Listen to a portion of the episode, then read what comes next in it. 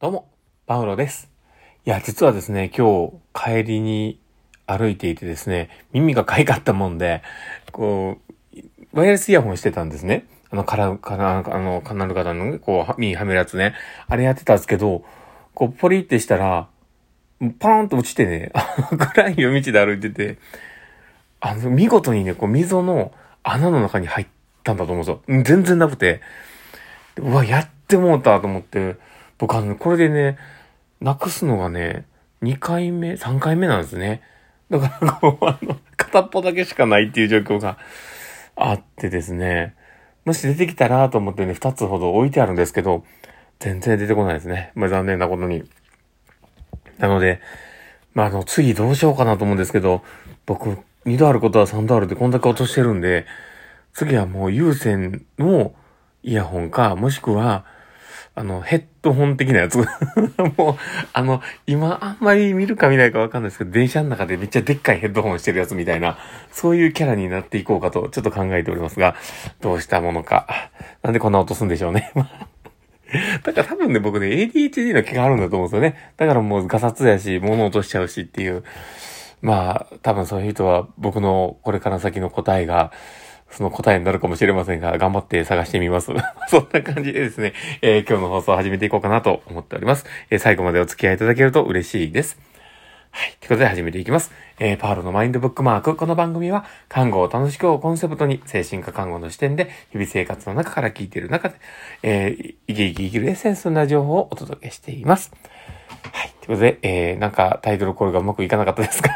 とりあえず、えー、何もかつもなかったかのように話しておりますが、まずこれで、えー、いきます。ということで、えっと、え今日はですね、どんな話をしようかなというところなんですけど、今日は、えー自分が少数派なら、それはどっち側の少数派なのかっていうのを考えようっていう話をしようかと思っております。で、あ、しまった。あ、そうそう、あのですね、実は、えー新しくまた、あの、この、この前ね、僕の、えー出演もさせていただいた、あの、セミナーの方が終わりました。えー本当にいっぱいの方が聞いていただいてありがたいなと思ってるんですけど、アーカイブも今流している状況になってます。なので本当にありがたいなと思うんですけど、次はまた、あの、もう一つ違うシリーズが始まります。違うシリーズというか、違う、その、えーケアシリーズの中の、えー違ったやつがまた募集になります。で、次は10月の23なので、また改めてね、いろいろお知らせをするんですけど、えーっとですね、一応貼っておきます。なので、また良ければですね、URL クリックしてみてください。ということで、始めていきます。で、あの、ま、自分がね、少数派ならど、それはどっちなのかっていう話なんですけど、そのどっちも何も少数派ってわかんねえよっていう、ね、あの、そのどっちかっていう、どっちなんだよっていうね、よくわかんねえよと思う方がいると思うんですけど、その、自分の意見とか自分がやってることって、少数派になり得ると思うんです。で、それが好きなものであれば余計にね、それをこうずっとやるっていうことになってくると、あの自分の好きなものを選んでいくってなってくると、それが世の中の時代の流れに沿っていかなかった場合、えー少数派になっていく可能性もあると。で、もう一個、ね、その実はもう一つね、その、あるその少数派っていうものの意味としては、新しい発想で生まれたものの少数派なんですね。だから、これがどういうことなのかっていう話なんですけど、まあ僕が、その、まあ何を言いたかったかというとですね、あの、実はあの、キャズム理論っていうのがあるんですね。で、えーキャネル、キャズム、キャズム理論って、あの、まあ物事がね、あの、流行っていったりとか、あの、まあ今のね、あの、ハイテクの世の中で、その物事が浸透していく中での、そういう、あの、理論的なものがあるんですね。で、えー多分聞いたことがある方にとっては、まあ復習になると思うんですけど、キャズム理論って、えっ、と、よ、えっ、と、5つに分かれると思うんですよ。で、それが、えイノベーターっていうところと、えその次のアーリーアダプターっていうところと、アーリーマジョリティ、で、レイトマジョリティ、ラガードって分かれるんですけど、えーその、イノベーターっていうのはもう先駆者ですよね。本当に、あの、何かを生み出している人ですよね。本当に。だから、こう、ポンってこう、あの、生み出して、本当少数派の人で、その段階でね、あ、これがいいみたいなものが流行り出す。で、で、ただそこから、それを見た人たちが影響を受けて、えーあ、私にも取り入れようって始め出すのがアーリーアダプターだったらしいですよね。で、このアーリーアダプターが、えーこう、介入し始めて、で、次、あの、アーリーマジョリティの人たちが出てくると。で、この段階で、えー市場特にはすごく大人気みたいな感じになってくると。で、えー、で、その後、レイトマジョリティの方が参入してきて、えー、もう市場が生まれてくるっていう形になるんですね。で、その後、えー、レードマジョリティの人だんだん、あの、少なくなってきて、あとはもう残り、あの、それにも影響されない人たちが出てきて、それが、えー、ラガードという人たちなんですね。で、これは、あの、英語で、英語だったと思うんですけど、まあ、あの、ラガードって、あの、頑固者っていう意味なんですけど、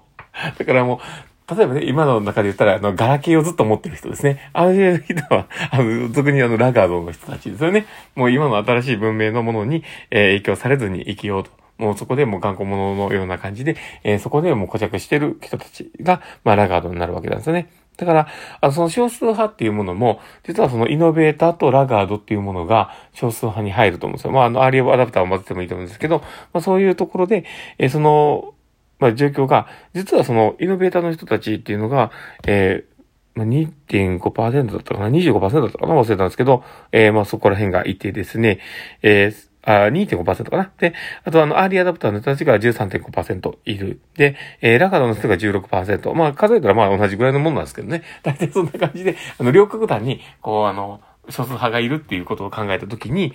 じゃあ、どの少数派に自分は属しているのかなんですよね。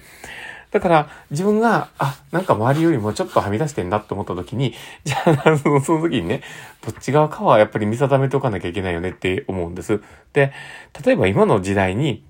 あの、テレフォンカードを持ってる人たちって、ごく少数だと思うんですけど、その少数な人たちが、じゃあ、あの、私はテレフォンカードでずっと電話していきますっていう人が、あいくつくなくって多分、電話ができなくなるっていうことだと思うんですよね。で、それはもう、そのね、あの、電話をする機会自体がなくなっていく、世の中が多分生まれてくるだろうし、えー、まあ、携帯電話っていうものが普及している中で、その、持たない人っていうのは、もう本当に限られていってしまう。で、そうなってくると市場がそこで生まれないので、サービスが提供されなくなる。でそう思うと、その、少数派でいる位置を考えていかないと、えー、ま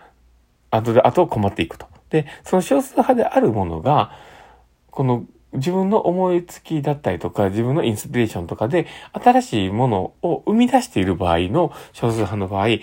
ゃあそれを、こう、少数派で居続けてしまうと、それもそれでダメなんですよね。で、少数派で居続けると、えー、あの、読んだことあるかな？あの、秀才を、えー、天、天才を殺す凡人だったかな？っていう本があると思うんですけど、その中で書いていたんですけど、やっぱりその、大衆っていうものは、そこに影響を、えー、まあ最初は受けないわけなんです。だからそこは最初おかしいなと思うわけなんですよね。だから例えばアーリーマジョリティだったりとかリートマジョリティの人たちっていうのは、全然こう最初気づいても影響を受けないわけなんですよ。だから、あの、こいつはちょっと変わったやつだみたいな感じになってきて、その意見が通らなくなるわけですよね。で、そういう状況だと、その、自分たちはそこでね、こう、自分の考えてることが、えー、理解してもらえないってなってくると、その意見はどうなっていくかというと死んでしまうんですよね。だから、あの、イノベーターの人たちっていうのはすごく繊細なんですよね。だから、それにちゃんと追従して、あ、そっか、それはすごいことだと思って、えー、それを取り入れる人たちのアーリーマジョリティ、アーリーアダプターの人たちを、いかにこう取り込めるかっていうことがすごく大事になると。だけど、その、まあ、少数派でいる位置によって、やり方が変わってくるわけですよ。で、考え方が変わってくる。だから、その自分の、その少数派でいるかもしれないっていう、こう、事実を、まずは見つけていかなきゃいけない。で、その分かった時点で取り組む姿勢をどっちに属しているのかなを考えて、えー、かん取り組んでいく必要があるのかなと思っています。だから、あの、今のところ、うちの事業所っていうのは、多分、一番最初はもうイノベーターだったんですよ。だから、あの、今の世の中に、えー、呈して、えー、こういうやり方がいいよ、みたいなことをやり始めたところだったので、僕はすごく、えー、リスペクトしてますし、だからこそ、えー、ここで働きたいと思って働いているので、だからその中で、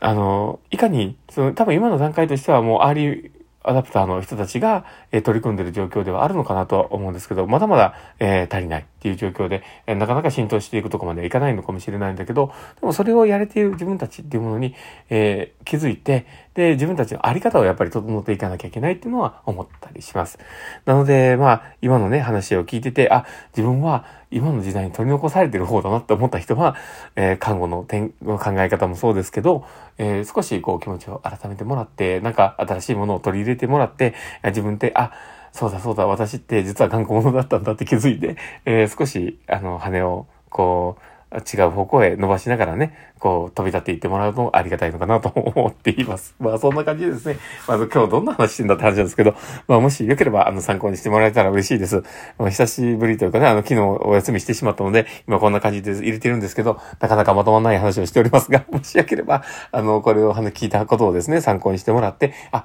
明日から頑張ろうと思ってもらえると嬉しいです。ということで、えー、今日の放送はこれで終わろうかなと思っております。この放送を聞いたあなたがですね、明日も好きな一日になりますようにってところで、ではまた